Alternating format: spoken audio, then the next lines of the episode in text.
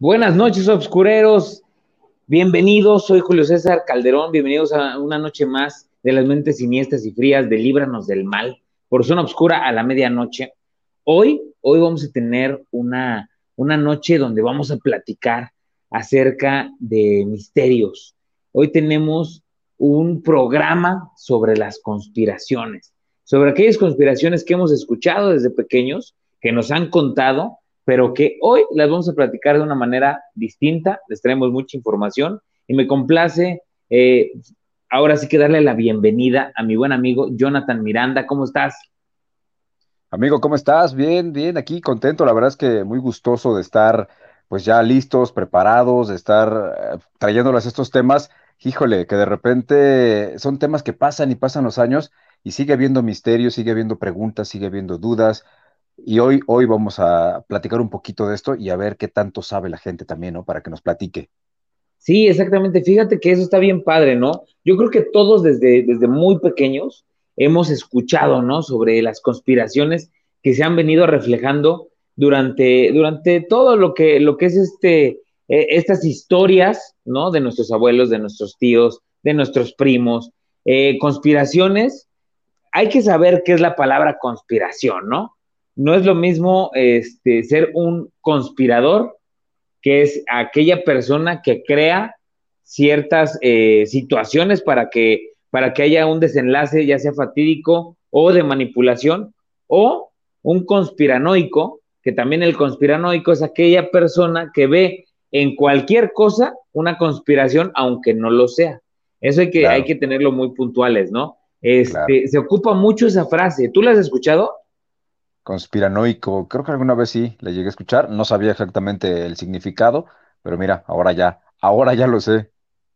Sí, exactamente. Eh, fíjate que hay muchas palabras, ¿no? Que se ocupan de una, de una manera como, como no a lo que estaba habituado, vamos, pero este, pues es bueno darles de información a todos nuestros amigos. Y si ustedes tienen alguna historia, si ustedes tienen también alguna conspiración de las que no tenemos aquí, de las que vamos a platicar, este, este tema lo teníamos previsto para la semana pasada, eh, no pudimos estar, lo pasamos el lunes, yo tuve algunas complicaciones, no pudimos estar el lunes con ustedes, pero hoy, hoy ya está y me da mucho gusto porque ya se están conectando nuestros amigos. Kenji Ares, buenas noches, gracias por estar aquí. Dice, muchas felicidades a Alex Rivera, felicidades, hermosa, muchas felicidades a Alex Rivera. El hombre del cementerio, buenas noches y saludos a todos, muy buenas noches. Saludos, buen amigo Julio. Ah, Maristela también está allá. Y Grupo Herencia.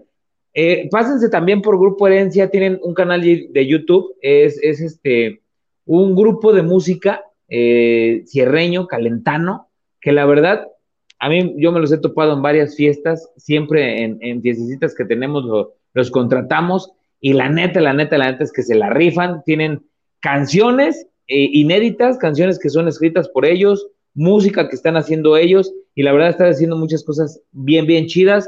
Véanlos por YouTube, por Facebook, y también vayan ahí a Spotify, porque también ya están en Spotify.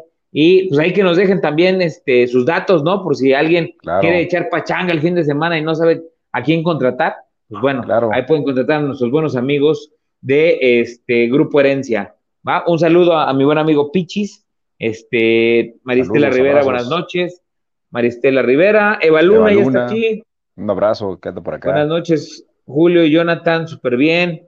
Gracias. Las mejores historias, te puedo contar unas historias del CEMEFO. Claro, hermanito, ahí anduvimos. Saludos desde Colima, Luke, Rock Mau. Saludos, saludos. Ya nos están viendo desde el extranjero. Muy bien. pues fíjense, fíjate, amigo, una, invitarlos a que nos sigan en todas nuestras redes sociales, ¿no? Claro. YouTube, Facebook, Instagram, Twitter, como Zona Obscura a la medianoche y como arroba ZO a la medianoche, ¿sale? Y pues en nuestros Facebooks y en nuestras páginas que nosotros tenemos personales, Jonathan-Miranda-Locutor-MX y en Instagram, Locutor MX, ¿no? Allí estamos ya y y también ya pueden checar este, en YouTube mi canal. Apenas lo estoy armando, estoy subiendo algunas cosas. Ahí es un canal general, ¿no? La verdad que lo tenía muy descuidado. Ya estoy empezando a subir. Ahí voy a empezar a subir todas las lunas llenas de todo este año. ya subí, me parece que la de enero, entonces voy a estar subiéndolas constantemente todas, a ver si antes de que acabe el año termino de subir todas las lunas llenas, todos los programas ahí, sin, comerciales ni nada, solo el programa, con todas las llamadas y todo para que la gente vuelva a escuchar lo que vivimos en esos programas de luna llena, ¿no? Súper chido, qué bueno, qué bueno que ya estén. Por los que no, no se han dado la oportunidad de escucharnos, eh, una vez al mes estamos en W Radio Morelos 100.1 con Luna Llena Paranormal.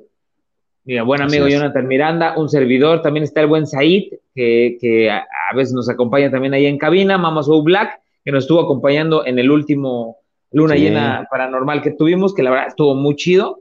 Y pues ya les dijimos, ¿no? ¿Qué viene para noviembre? ¿Qué viene para noviembre? El 5 de noviembre viene un programa especial desde un lugar de verdad impresionante. No se lo pueden perder. Vamos a estar completamente en vivo desde el Panteón de la Leona, transmitiendo desde ahí Luna Llena Paranormal y vamos a dar un recorrido, un recorrido que ese solamente va a ser transmitido por Zona Obscura a la medianoche Así en YouTube. Así que si ustedes quieren ver si nos espantan después del programón que tenemos, se van luego, luego a YouTube, le ponen Zona Obscura a la medianoche y pues se quedan con nosotros para ver qué ahí pasa. Ahí lo vamos a estar, sí, ahí lo vamos a estar compartiendo, vamos a estar grabando, vamos a estar este, eh, escuchando psicofonías, tratando de ver qué vemos.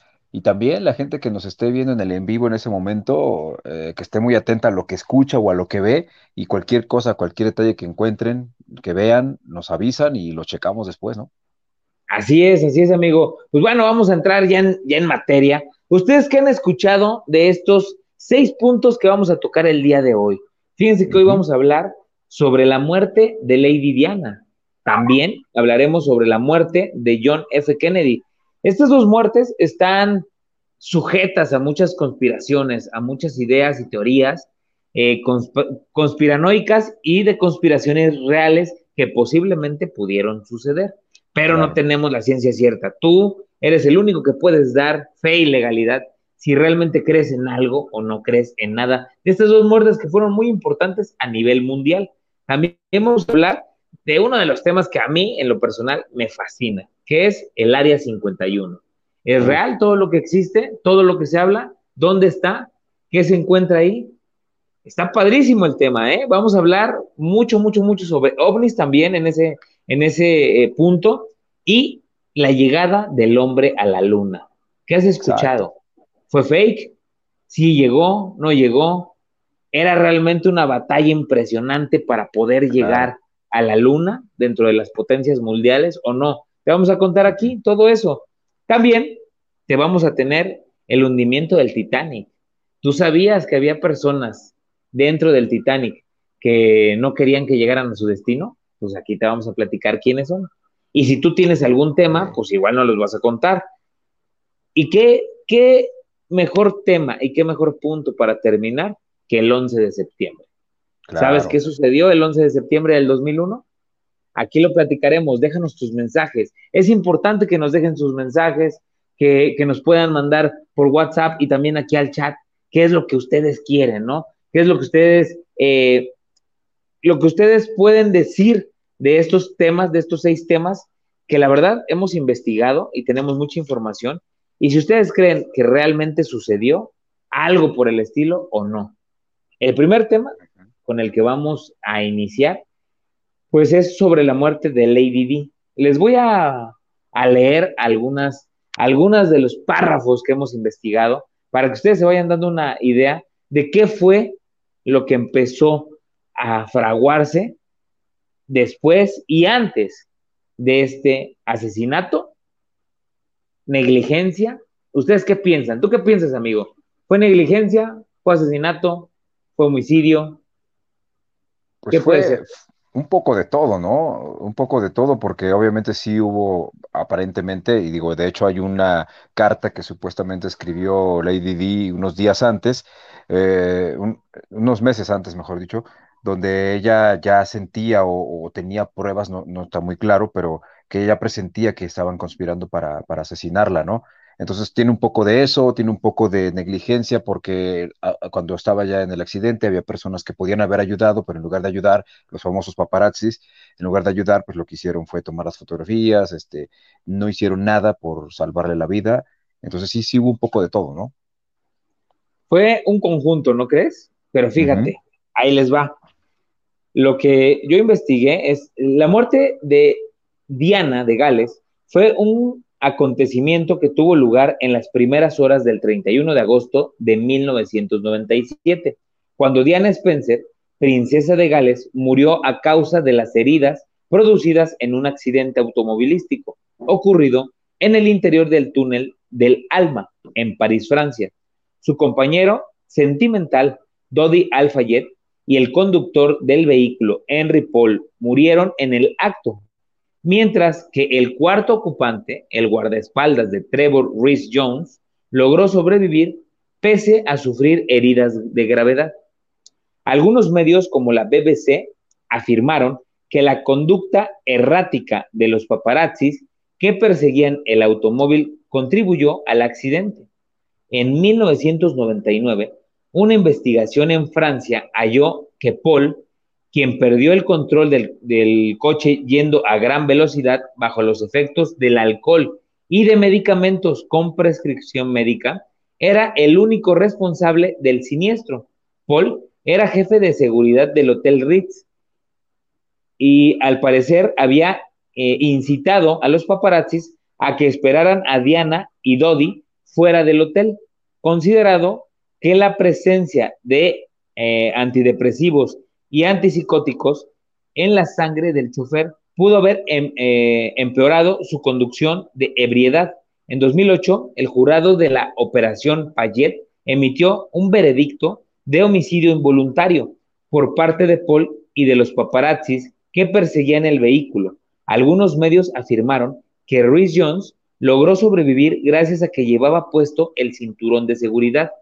Si bien las investigaciones revelaron que ninguno de los ocupantes llevaba el cinturón. La muerte de Diana, quien tenía 36 años cuando falleció, causó una conmoción sin precedentes tanto en el Reino Unido como en todo el mundo, siendo su funeral presenciado por una audiencia estimada a 2.500 millones de personas. Ahí les va, teorías de conspiración sobre la muerte de Diana. Pese a que la investigación francesa halló que Diana había muerto a causa de un accidente, al poco tiempo comenzaron a surgir numerosas teorías conspirativas. En febrero de 1998, Mohamed Al-Fayed empezó a afirmar que el accidente era producto de una conspiración, declarando posteriormente que la muerte de la princesa y de su prometido, en este caso su hijo, había sido orquestada por el M16, bajo órdenes de la familia real, aunque sus acusaciones serían rechazadas por una investigación judicial en Francia y por la operación Payet.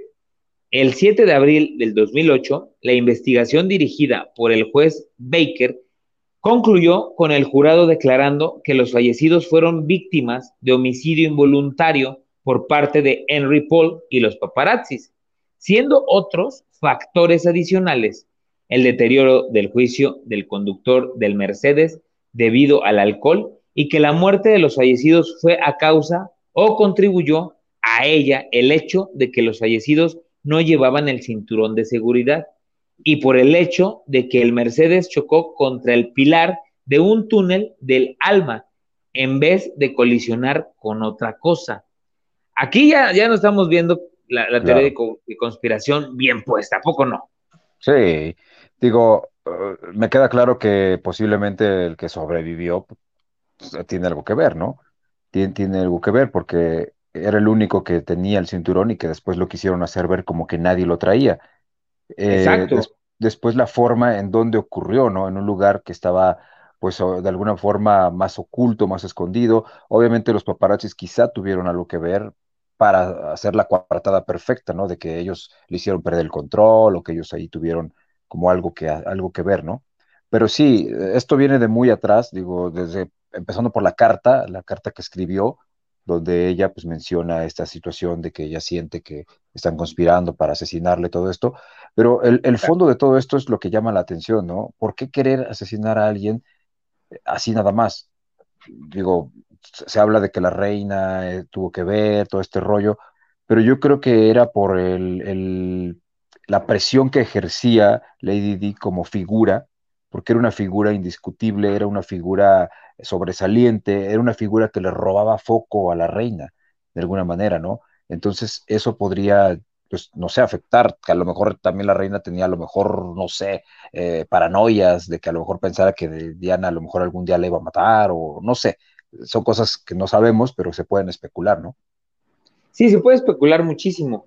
Fíjate que, por ejemplo, aquí dice también, el 17 de agosto del 2013, Scotland Yard informó que se estaba investigando la credibilidad de un testimonio que afirmaba que Diana había sido asesinada por un miembro del ejército británico. Esta información fue finalmente declarada falsa, pero ahí les va. Lady Di o Lady Diana era conocida como la princesa de Gales, ¿no? Porque Carlos era conocido por la misma situación, el príncipe de Gales. Diana tenía una situación con, con la monarquía difícil, porque ella, como tú bien lo dices, tenía una figura mucho más aceptable que la monarquía como tal, ¿no? Que la monarquía este, londinense, ¿no?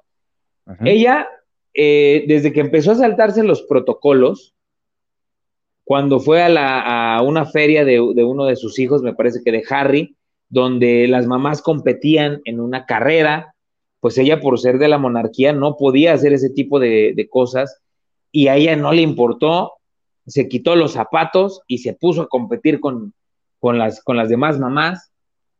Eh, también empezó a ir a, estos albergues, eh, a darle de comer a los niños este, que eran de una clase social baja, les empezó a, empezó a, cargar a gente de color también, a niños de color, que era también como marcado en la monarquía, que no podías, porque era, es la sangre pura, ¿no? La sangre blanca, eh, las personas que son elegidas por Dios, etcétera, etcétera, ojo azul, etcétera, ¿no?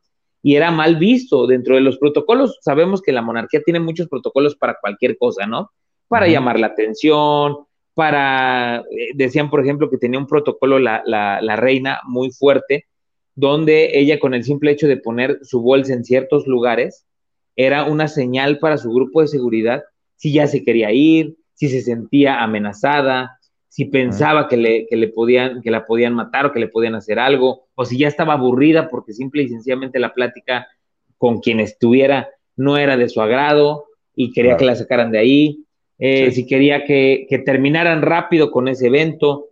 Había un sinfín de, de, y hay todavía, un sinfín de protocolos. Y yo creo que Diana, al saltarse todo esto, al saltárselo así súper, súper cañón, fue muy marcada, porque cuando muere Diana con su prometido, ya estaba divorciada de Carlos. Y Carlos, desde antes que se divorciara, él ya andaba con la actual esposa, que es la reina, hoy en día. ¿No? Al tomar el poder, que muere la, reina Isabel, toma el poder como rey y su esposa toma este, el cargo como reina, que en este caso sería, pues, Lady Di, ¿no? La que hubiera tomado esa, esa posición.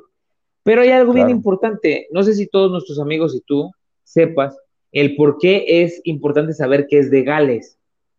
Gales fue el último país en adherirse a la Unión Inglesa, a Gran Bretaña. Y fue muy difícil que se uniera a esta, a esta Unión francesa, perdón, inglesa de, naciones, de países, porque Gales era un lugar de obreros. Entonces ellos decían, bueno, ¿cómo vas a ser mi reina si tú eres la reina de todas aquellas personas que son superiores, de las grandes ciudades, de, los, de, donde existe la monarquía? No puedes ser mi reina, porque simple y sencillamente somos obreros, somos gente de, escasos recursos, somos gente baja, y no la querían a la reina. Y estuvieron a nada de no adherirse a este, a este, este a todos estos eh, países que hacen Gran Bretaña. Hasta unión, ajá. Esa, esa unión europea en, Gran Bretaña, ¿no? Lo que hizo la, reina, imagínense qué, qué inteligente, manda a estudiar a Carlos a Gales. Y él, cuando, cuando le, dan los honores de príncipe, el discurso que da lo da en galés. Y es cuando se gana a toda la comunidad galesa y aceptan ser parte de esta unión en Gran Bretaña. Por eso, a Lady Diana, como ella participó cuando Carlos estaba todavía estudiando, ella igual estudió ahí, se casaron en Gales, ¿sí? Da el discurso en galés y aman a la princesa Diana porque aparte es un, e, era, era la, imagen que ellos querían cercana, ¿sí? Para poder ser parte de esta comunidad. Entonces la adoran y ellos les dan, o sea, Gales les da la, oportunidad o les da el rango de que sean los príncipes de Gales. Y eso tampoco gusta mucho a la, a la reina, pero al final, sí, todo lo que hizo, pues le salió, ¿no? ¿Por qué? Porque Gales se adhiere. Sí, tuvieron, tuvieron en ella esta, esta imagen que la, los terminó convenciendo. Además, bueno, obviamente el, muy inteligente la reina al hacer todo este tipo de cosas, pensar a futuro, precisamente con lo de su hijo, poco a poco, luego coincidentemente, pues bueno, eh, Diana aparece en su vida y esto viene a sellar, ¿no? Esta, esta, ahora sí que este plan que, que, pues, que elaboró para poder ser parte de, ¿no? Sí, exactamente, o sea, eh, ¿cómo vienen las teorías de conspiración, no? O sea, vienen desde ahí. Lo que tú marcabas, oye, ¿cómo es posible que este cuate, que ni siquiera era parte de, su seguridad, ¿no? Claro. O sea, que eran, que eran gente del hotel y toda esta onda, es el único que trae el cinturón de seguridad, uno, y dos, ¿sí? Pues logra salir vivo de un impacto, yo me imagino que iba al frente del carro, de un impacto contra un pilar. Claro y se impactó de frente. No sé si vieron ustedes cómo quedó el carro. El carro quedó. Sí, quedó acordeón, hecho un acordeón. Hecho un acordeón. ¿Cómo es posible que mejor se salvara esa persona y no las personas que venían atrás? Eso a mí me brinca un poquito, ¿no crees? Yo creo que dependiendo de cómo habrá sido el impacto, habrá que ver si, si había seguridad, si había este, la, la parte donde él iba a lo mejor estaba reforzada, o sea, son muchos detalles que hoy en día podríamos averiguarlos con, ya más este, profundidad, ¿no? Porque tendríamos ya las herramientas, el equipo, todo.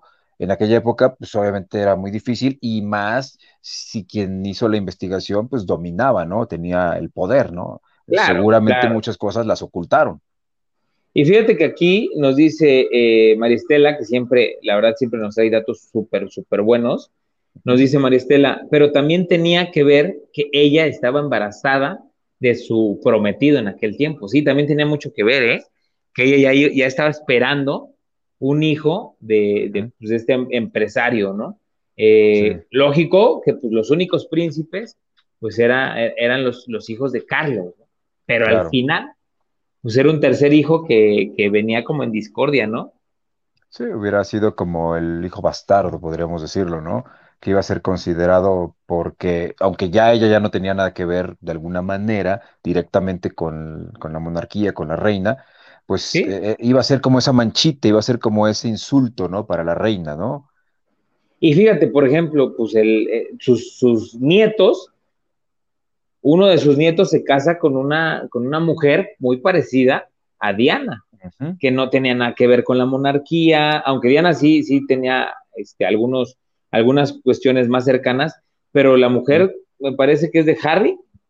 Eh, creo que de Harry. Él, de hecho, abdica, abdica al, puesto de príncipe. Sí, sí, sí. Sí, de hecho, de hecho, Harry, Harry tiene mucho de su mamá.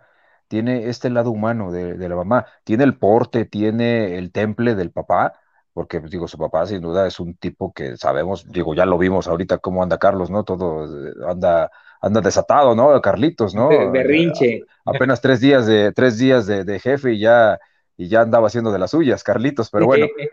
Entonces, este, el hijo sacó esta dualidad, fíjate, sacó las cualidades, las mejores cualidades del papá en cuanto a, liderazgo, al, al porta, a la fortaleza, pero sacó el corazón de la madre y eso es algo padrísimo porque, digo, abdicar y, dedicarse a su familia y tener una vida ordinaria, pues eso solamente lo hubiera hecho Lady Di, sin duda alguna, ¿no? Ella lo hubiera hecho.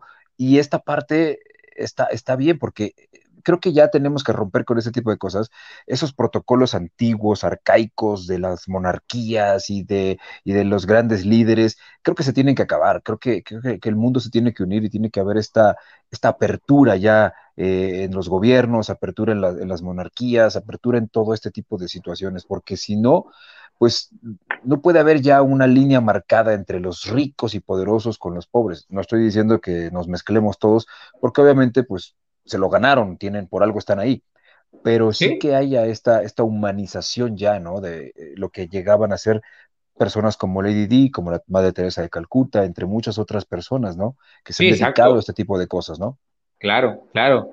Sí, pues ahora sí que, podemos aquí hablar de, todas las teorías que hay. Aquí Maristela nos está contando también, pero es que era todo contra la corona el que ella se divorciara que tuviera un embarazo y él fuera turco. Mucho está en contra, exactamente, sí, todo esto. Carlos Olvera nos dice saludos, saludos, Carlos Olvera. Saludos. Gracias por vernos. Y nos dice otro punto, dice, pero es simplemente de color, es lo que la corona no acepta. Exactamente. La esposa también de Harry, pues también es de color, ¿no? Ah, o, sea, no es de color como, como, como todos eh, eh, dicen del racismo que es negro, pero... es de, raza, este de raza negra, pues. Exactamente, pero es morenita. Entonces, simplemente por el hecho de ser morenita, pues ya no es aceptable, ¿no? Para la corona. Pero, pues bueno, nos quedamos platicando sobre, sobre, esta, sobre esta teoría de conspiración y cómo murió Lady Diana, pero también no podemos dejar atrás el asesinato de uno de los presidentes eh, más sonados a nivel mundial, ¿no? JFK, no, no es Kentucky Fried Chicken, eh, es este John F. Kennedy. Mira, qué, buen apunte, ¿no? Por si no lo sabían, son las mismas siglas de, del pollo famoso. exactamente, del coronel Sanders. No le vamos a dar publicidad gratis hasta que pague. exactamente. ¿Cómo ves, amigo? Es un asesinato que de verdad también entró en, mucha controversia y que aparte, como que hay muchas teorías, ¿no? Alrededor. Hay muchísimas teorías. Eh, ese asesinato, les voy a leer un poquito, el asesinato de John F. Kennedy, 35 presidente de los Estados Unidos, tuvo lugar el viernes 22 de noviembre de 1963 en Dallas, Texas, Estados Unidos, a las 12.30 pm, hora estándar del centro. Kennedy fue mortalmente herido por disparos mientras circulaba en el coche presidencial en la Plaza Daly. Fue el cuarto presidente de Estados Unidos asesinado. Abraham Lincoln, James Braham Field y William McHale, y el octavo que murió en ejercicio de sus funciones.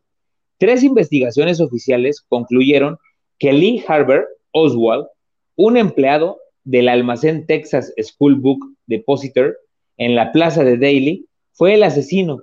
Una de ellas concluyó que Oswald actuó solo y otra sugirió que actuó al menos con otra persona más el asesinato todavía está sujeto a especulaciones. Es origen de un gran número de teorías conspirativas. Y aquí nos dice la conspiración. Howard Home, miembro importante de la CIA, confesó en su lecho de muerte, de acuerdo con su hijo, la supuesta auténtica trama que envuelve este magnicidio. Según Home, el trigésimo sexto presidente de los Estados Unidos, eh, Lyndon B. Johnson habría sido el autor intelectual del asesinato, ansioso de conseguir el poder tras dos años como vicepresidente y viendo cómo las posibilidades de suceder a Kennedy se desvanecían, el asesinato habría sido planificado por ciertos agentes de la CIA que estaban en contra de Kennedy, como el propio Home o Corner Meyer, cuya esposa tenía un amorío con el entonces presidente, y el francotirador habría sido un asesino a sueldo de la CIA, proveniente de la mafia corsa llamado Lucien Starty. ¿Ustedes sabían? ¿Sabían esta, esta historia de conspiración? ¿Tú la sabías, amigo? Yo tenía, eh, vagamente, digo, la verdad es que, digo, sabemos que ocurrió hace muchísimos años, creo que ni habíamos nacido algunos, eh, y, y sí, alguna vez vi la película, ¿no? De Kevin Costner, la de JFK, que era en dos cassettes y todo este rollo, y más o menos le, le, le, medio entendía algunas cosas. Sí tenía esta onda de que habían sido dos tiradores, que había una probabilidad de que habían sido dos, que habían puesto a este, a, a este, pues, al supuesto asesino era el clásico Ajá. chivo expiatorio para, pues, para realmente ocultar el verdadero, el verdadero sentido, el que estaba detrás de todo esto, pues el mismo gobierno, que no lo querían, algunos, algunos eh, que estaban en contra, en fin, todo este tipo de cosas. Me, y fíjate qué curioso, ¿no? Nos recuerda mucho a una que tuvimos nosotros en México, la de Colosio. Sí, ¿no? exactamente. Que, que tampoco exactamente. sabemos todo, digo, son secretos a voces aquí en México, sabemos el secreto a voces de quién fue el que lo mandó a matar, lo, lo, lo sabemos, Exacto. es un secreto a voces, pero nada oficial. En este caso de, de John F. Kennedy me, me, llama mucho la atención que de hecho la familia Kennedy tiene una como una tipo maldición. Toda su familia ha sufrido de cosas muy extrañas. Ha habido otras muertes también de otros Kennedy bastante extrañas, ¿no? Entonces sí son, sí, sí, sí es algo de, de, de investigarse más, pero hasta la fecha pues no hay nada oficial. Puede haber documentaciones semioficiales o teorías ya muy acertadas, pero pues obviamente no ninguna oficial, ¿no?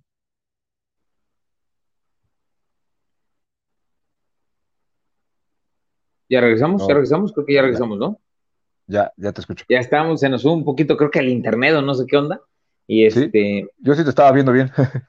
exactamente. Eh, ah, exactamente lo que tú decías, lo que tú estabas comentando, Simplemente cómo muere también John F. Kennedy Jr., ¿no? John F. Kennedy Jr. murió en, en un avionazo, donde supuestamente también, él era senador eh, por Estados Unidos, este, no me acuerdo por cuál, por cuál estado, pero él, él, era senador en funciones, sube a su, a su jet privado, a su avión privado, y se supone que se estrella en el mar porque el piloto pierde la vértice del, del vuelo. Se supone que como, como iban en la noche, no se da cuenta que gira el avión y se estrella en el mar, que pensó que iba para arriba en lugar de ir para perdón, que pensó que iba para arriba exactamente en lugar de que iba, iba para, para abajo. abajo. Pero yo ahí no entiendo. O sea, vas claro. así, ¿no? Sí. Es ilógico que no te des cuenta que se da la vuelta el avión.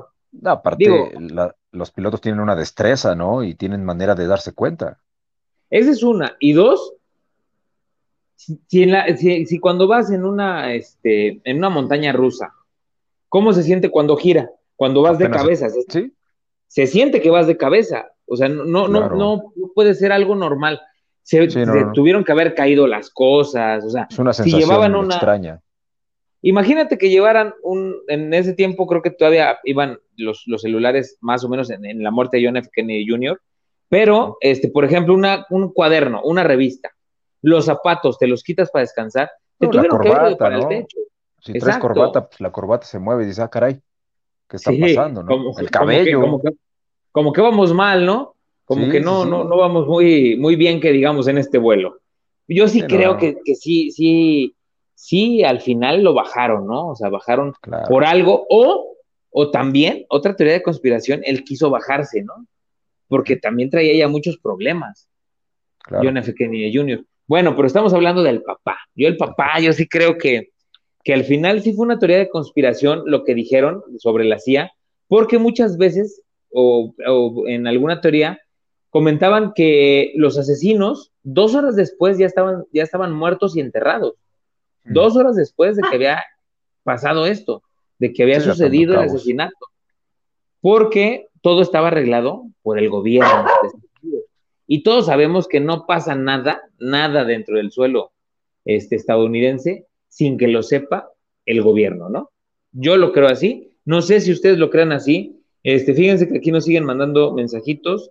Dice Maristela, desde la muerte de Marilyn Monroe va relacionadas, exactamente. El hermano pequeño de John F. Kennedy también, sí, sus hijos, sí. sus hermanos, eh, sí, han muerto una, en situaciones. Hay una trágica historia de los Kennedy, sí. De hecho, había un reportaje una vez que vi, que de hecho nos tocó grabarlo en doblaje, un reportaje sobre los Kennedy, sobre toda su historia, de cómo, de cómo tienen como esta maldición, ¿no? De, de que esa familia está maldita, porque muchos, muchos terminaron trágicamente, ¿no?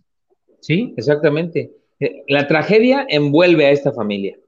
Bueno, pues solamente ustedes, si tienen alguna teoría más, pues háganosla saber, mándenlos ahí en, en el chat. Eh, ya tienen también el número de WhatsApp este, y nos los pueden mandar sin ningún, sin ningún problema. Y también invitarlos a que nos apoyen compartiendo esta transmisión por Twitch, por Facebook y por YouTube. Estamos completamente en vivo. Que vayan a las redes sociales Zona Obscura a la medianoche y arroba ZO a la medianoche. Se suscriban, le den like, comenten, compartan, activen la campana, vean todo el contenido que tenemos, porque la verdad hemos tenido este, durante todo, todo este año bastante contenido. Ya se, lo pueden escuchar por cualquier lugar que ustedes quieran, ¿no? Estamos ahorita en vivo en Facebook, pero si quieren escucharlo el día de mañana, que van a la oficina, que van a dejar al chamaco a la escuela, que van a hacer ejercicio, vayan a Spotify, son obscura la medianoche, colóquense sus audífonos y disfruten de estos capítulos y de estos temas que les tenemos todos los miércoles, ¿no, amigo? Sí, oye, esa es muy buena, esa es muy buena, muy buena recomendación. Hay que maratonear, hagan el, maratón de, los programas de Zona Obscura a la medianoche a través de, de, Spotify y también pueden este, checar los programas que tenemos también en la página de, W Radio, ahí está en Luna Llena y pueden checar, ahí están subiendo también todas las, todas las noches de luna llena para que también se deleiten. Estaría padre, ¿no? Hacer este maratón de, zona oscura a la medianoche con todos los temazos que hemos tenido. Estaría padrísimo. Pues hay que armarla, o hay que armar los Obscure fans, que la armen también, ¿no? ¿Cómo ves? Claro. Que, nos ayude ahí Eva Luna, que nos ayude ahí Kenji, María Estela, todos los fans, el, hombre del cementerio que también siempre se conecta, que este, todos nuestros amigos que nos escuchan, que, que Carmen algo padre y este, que nos manden ahí sus mensajitos y pues, que compartan, que compartan, que clasifiquen también con cinco estrellas este, ahí en Spotify para que podamos crecer y llegar a muchos más lugares del mundo, porque fíjense que ya nos están escuchando en Colombia, Estados Unidos, Alemania, Rusia, Japón, Colombia, este, Venezuela, Uruguay, Paraguay, en Panamá también, México, Estados Unidos, pues bueno, ya se está volviendo esto una fiebre, ¿no? Qué chido. Saludos a todos, a todos mis amigos este, de Sudamérica, que he tenido la suerte de platicar con algunos de por allá, me han entrevistado para cosas del doblaje, allá por Guatemala, este, personas de Chile. La verdad es que es un gustazo, ¿no? A toda esa comunidad este, sudamericana que he tenido el gusto de conocer a varios a través de, de la web. Muchísimas gracias también por, su, por acompañarnos y todos los que son fans de este tipo de temas, híjole, yo les recomiendo que eh, hagan, hagan, hagan, no sé, una noche de fogata con sus amistades, eh, graben las historias, platíquenlas y que nos manden sus fotos o sus audios, sus videos de las historias que cuenten ahí, ¿no? Estaría padre verlos, este, que suban sus videos a la página de Zona Oscura a la medianoche. Exactamente. Para, para ver cómo la van a pasar en los próximos días de, de noches de terror, ¿no? Exactamente, amigo. Pues invitarlos, ¿no? Invitarlos, ya quedó la invitación este, bien plasmada por, tanto por Jonathan como por su servidor, eh, Julio César Calderón. Y pues bueno, vamos a darle un poquito más. Dice, ¿se acuerdan de Gena Montes? Gena Montes, no, no, no, no lo ubico. ¿Tú ubicas a Gena Montes, amigo? Gena Montes. Dice María Estela Rivera. Pero cuéntanos la historia, María Estela. Ahí, ahí cuéntanos la historia. Sí, nos sorprendió cañón.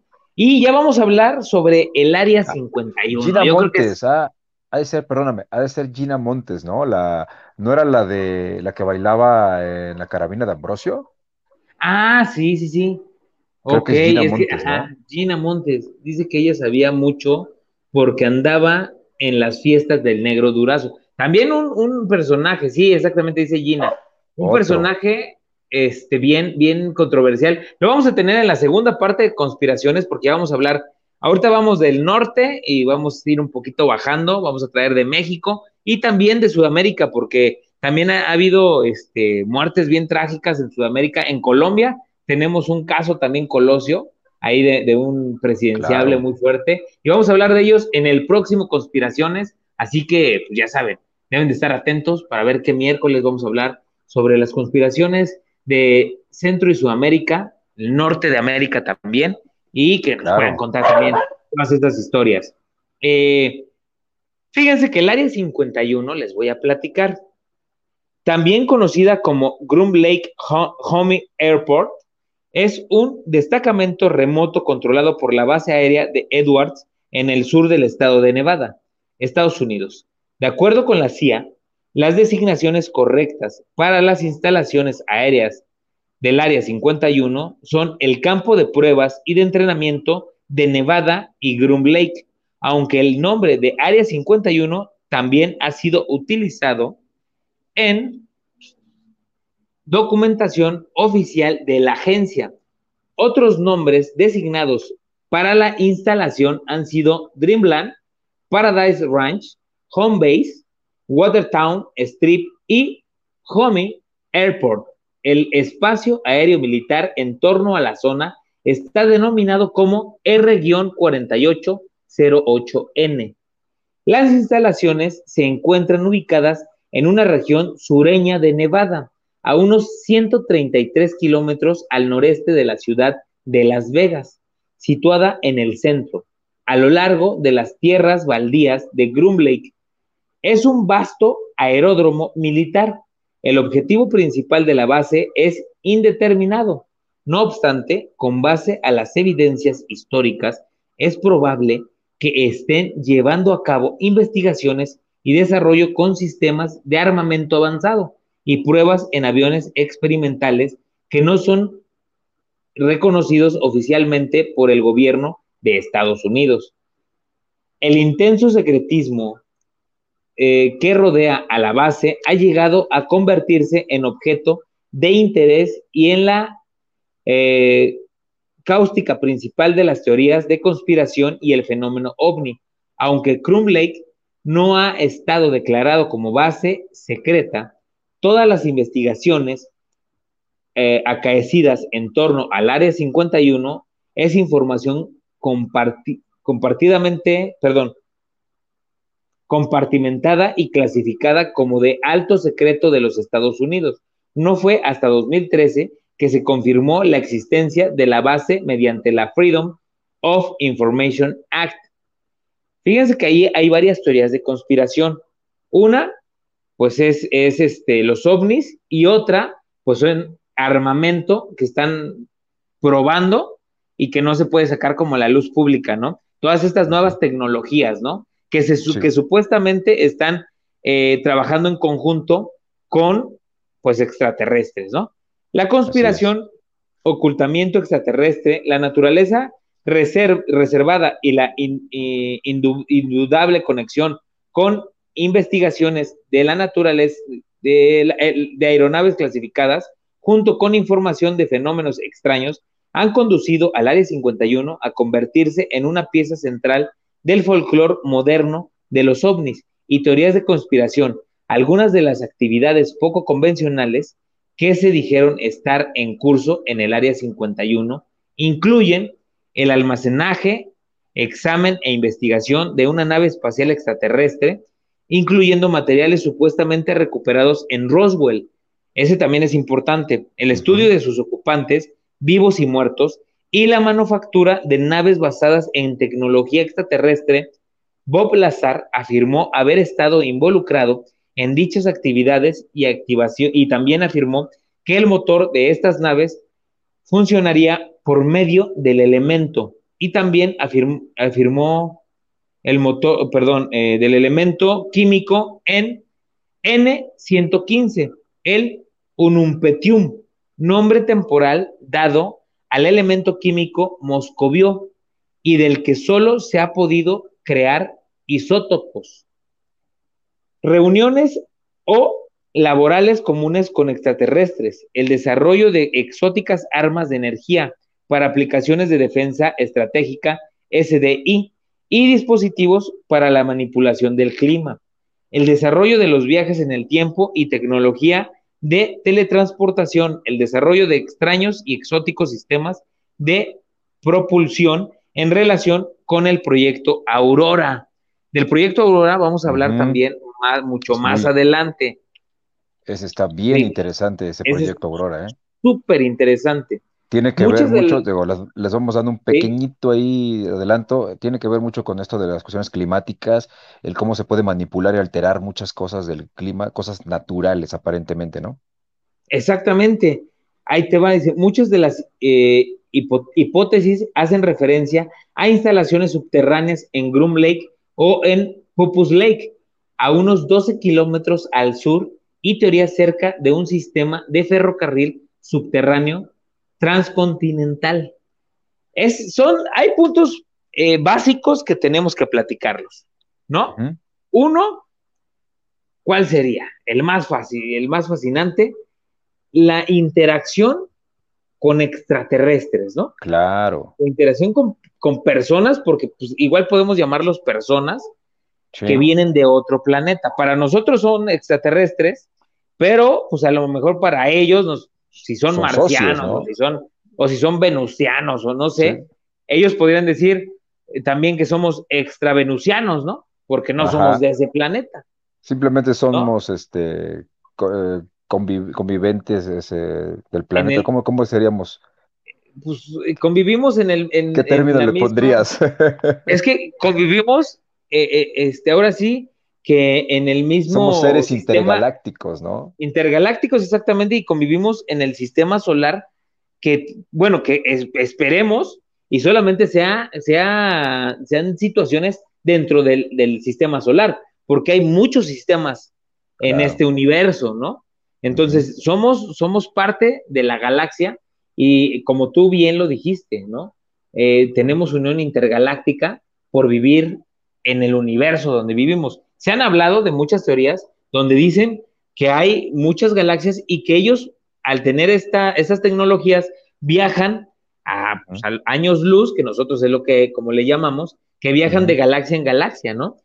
Y que también hablan muchas veces de los Anunnakis, en este caso que hemos hablado ya muchas veces de los Anunnakis, este, de los pleyarianos, que podríamos ser también como, como una parte eh, lógico que somos una creación, ¿no? Creación de una divinidad que no está ilógico que haya venido del espacio, que haya venido de, del cielo y que por eso pues, son llamados dioses, ¿no? Claro. Yo creo que también cuenta mucho eso lo platicábamos en un programa que tuvimos, ¿te acuerdas? En el de ufología, donde tú comentabas que, la Tierra era como una especie de granja de hormigas para, para los seres intergalácticos, ¿no? Exactamente. Que, fuimos depositados aquí como especie de, como una especie en estudio. Eh, y, y, de cierta manera, pues fueron viendo cómo hemos evolucionado.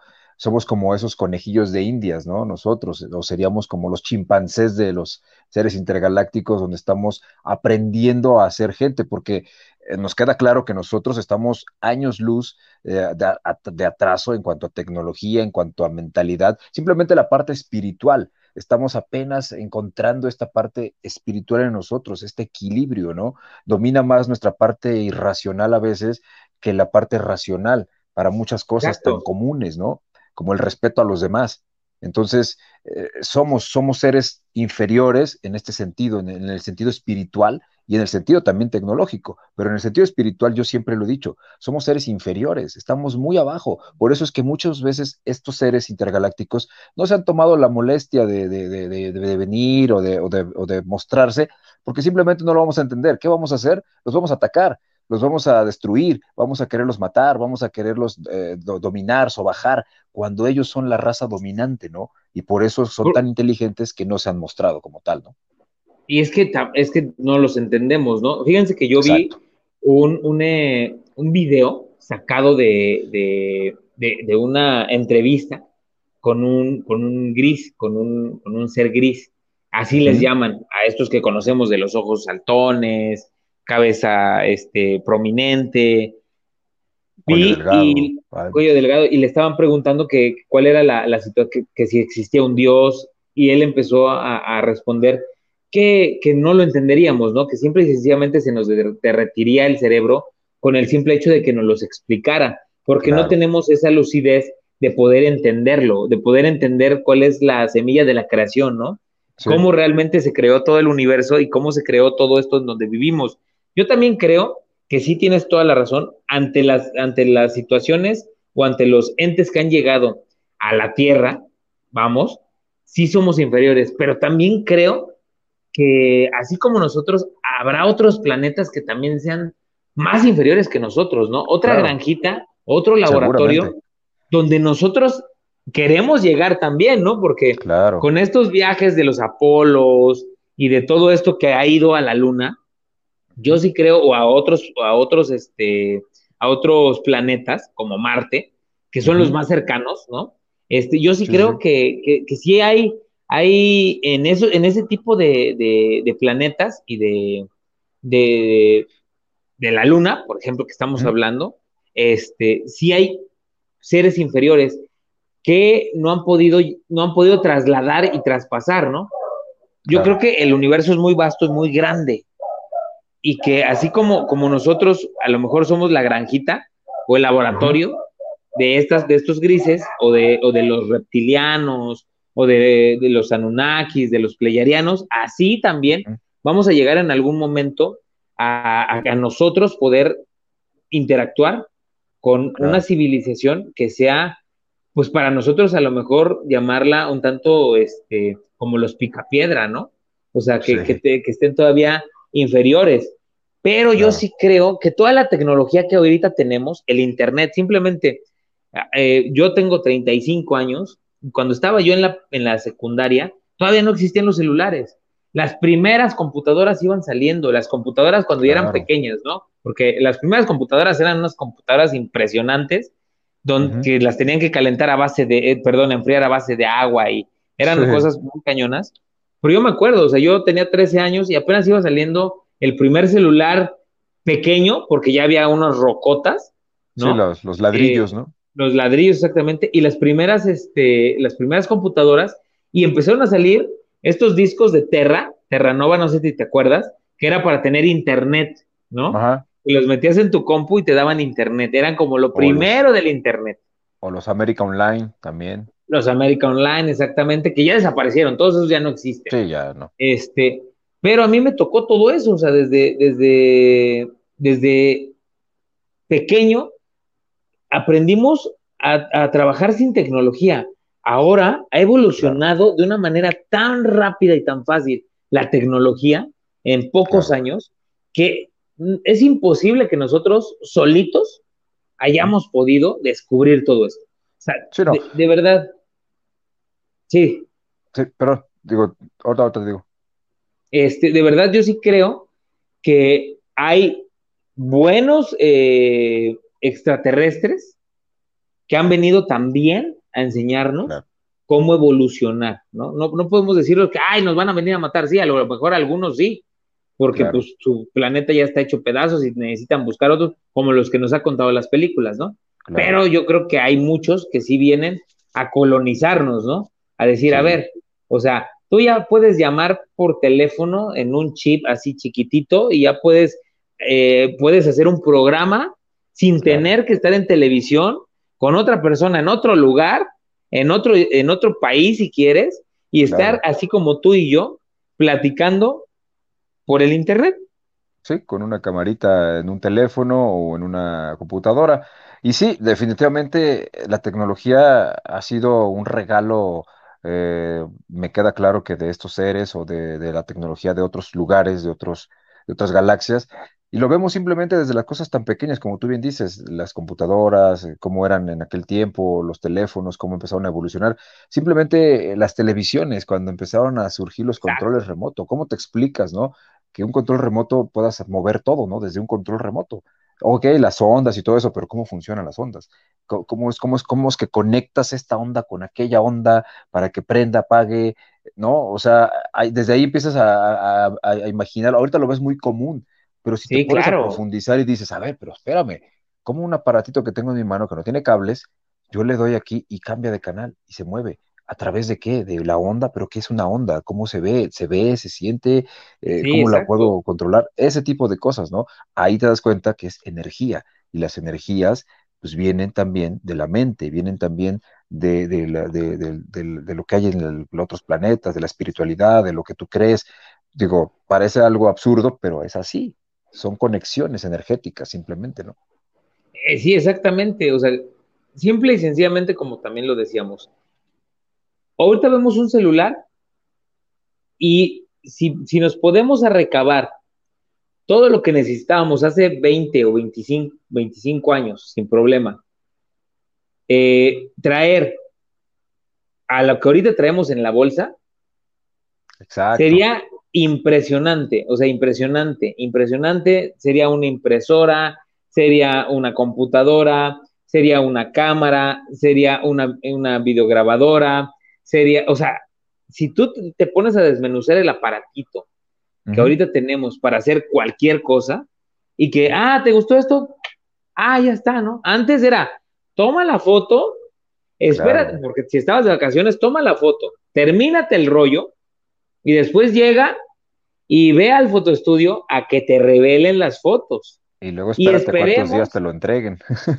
¿Cuántos días? Y esperemos no la hayas regado y hayas abierto la cámara y se veló, ¿no? Claro.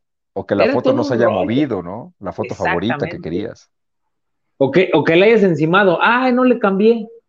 Y trae no, una encima de la otra, ¿no? Exacto. O sea, son, son cosillas que dices, híjole, fíjate aquí Maristela dice, estaba leyendo también que en esta zona están metidos los saltos del tiempo, ejemplo, las pinturas que ahora vemos, de que las pinturas reflejan eh, cohetes, celulares y que antes no se veían exactamente. Van apareciendo cosas en tiempo de hoy que antes no se veía o que se descubría según ellos.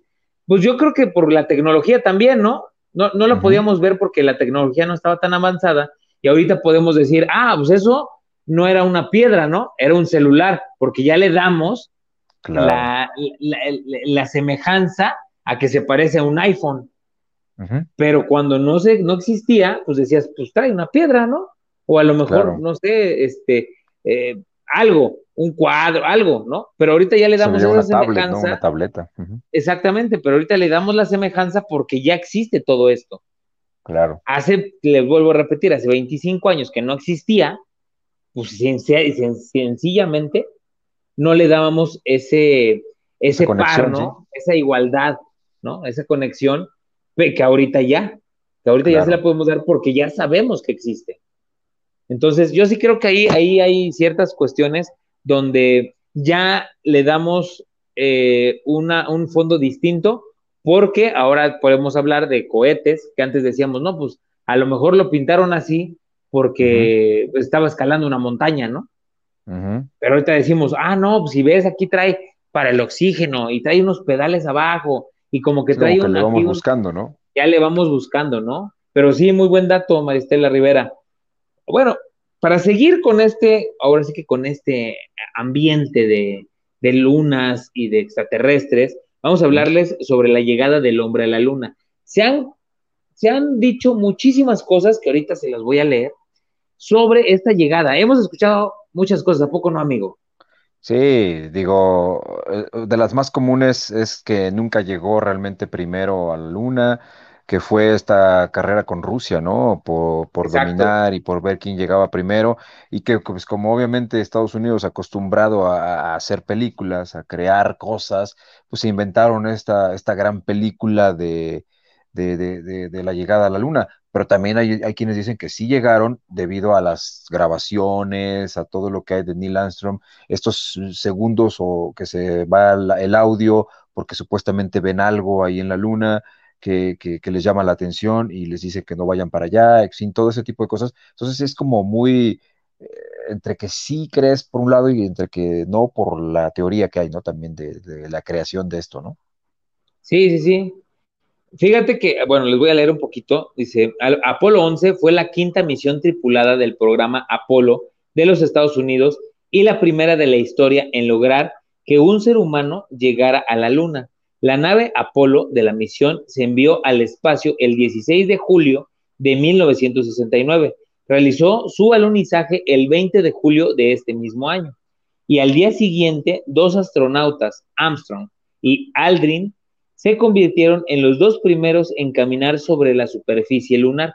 El Apolo 11 fue impulsado por, una, por un cohete Saturno B desde la superficie lunar.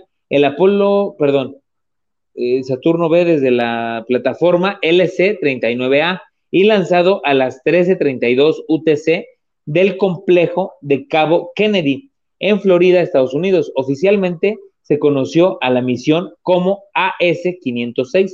La misión fue un hito decisivo de la NASA contra el programa espacial de la Unión Soviética durante la carrera espacial y está considerada como uno de los momentos más significativos en la historia de la humanidad.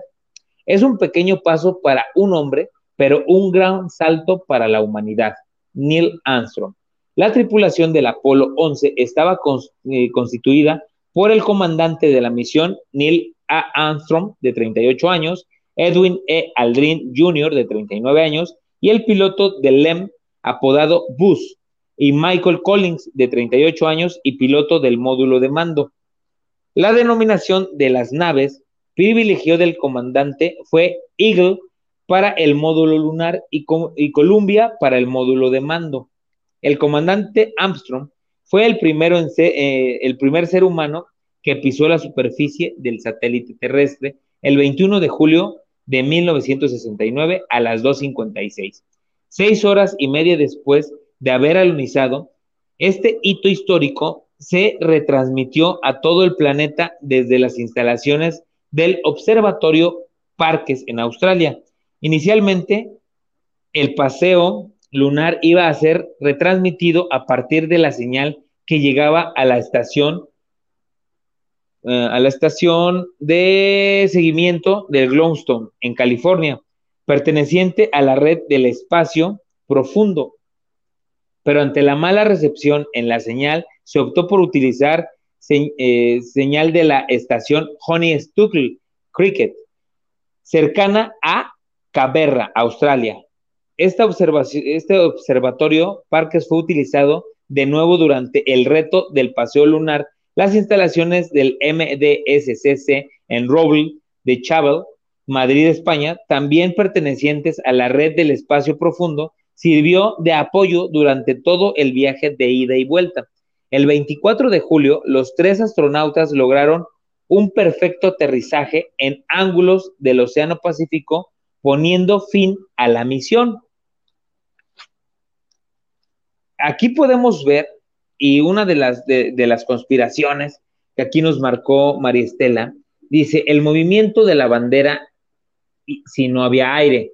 Yo ahí sí creo, de verdad, que, estamos en un error, porque si, si nosotros decimos que la bandera se movía este, porque había aire en la luna y no es posible que hubiera aire porque no tiene un núcleo, porque no tiene CO2, etcétera, etcétera, y que por eso no se podía mover. Yo creo que tampoco dentro de un estudio de grabación se hubiera podido mover porque tampoco hubiera habido aire. Claro. Las ráfagas, si, si lo hubieran hecho a lo mejor en, una parte, no sé, de, afuera, ¿sí? Como en un jardín o en algo, pues posiblemente, ¿no? Vienen estas ráfagas de aire y pues se mueve. Pero yo sí creo, yo sí, sí creo que llegaron a la luna. Yo sí creo que hubo muchas cosas que no se transmitieron, como lo que se acaba de, tiene pocos años, como unos cinco años, que sacaron como todo este contexto de ya de todo lo de Neil Armstrong que él grabó, cuando, como tú lo, decías, este ser les decía que no fueran para allá, donde Neil Armstrong les decía, antes de alunizar, les dijo, ¿qué hacemos? Tenemos, estamos rodeados por algunas naves y nos están diciendo que no bajemos, nos están advirtiendo mediante una comunicación eh, cerebral. Nos están diciendo que no bajemos porque es peligroso. Luego, cuando alunizan, se supondría que hay un video donde hay una estación lunar, donde hay eh, como casas o como, como edificios, ¿sí? Sí, que, como monumentos, una cosa así. Exactamente, que ya habían sido hechos por el hombre. Yo apenas, por el hombre o por algunos extraterrestres. Por algún ser. Exactamente. Fíjense que yo también vi y escuché un, un, eh, un, podcast que se llama De Todo un Mucho, que sale Marta y Gareda y Jordi Rosado, donde hablaron sobre estas teorías. Y Marta y Gareda tiene amigos muy cañones allá en Estados Unidos, y una de sus amigas era la que le decía los, los, este, los escritos a Elon Musk hace algunos años. Le hacía todo lo que ella, él tenía que decir y toda la onda. Y dice que desde hace muchos años ella le platicó y dice, próximamente vamos a llegar a la luna y va a empezar a salir esto y va a empezar a salir que vamos ya a viajar más, más, más fácil. Dice, se están haciendo ya este, torres intergalácticas dentro de la Luna para hacer viajes turísticos y también dentro de Marte. Estamos trabajando. Ella ya no trabaja para Elon Musk. Esto lo contó hace, hace, creo que un año.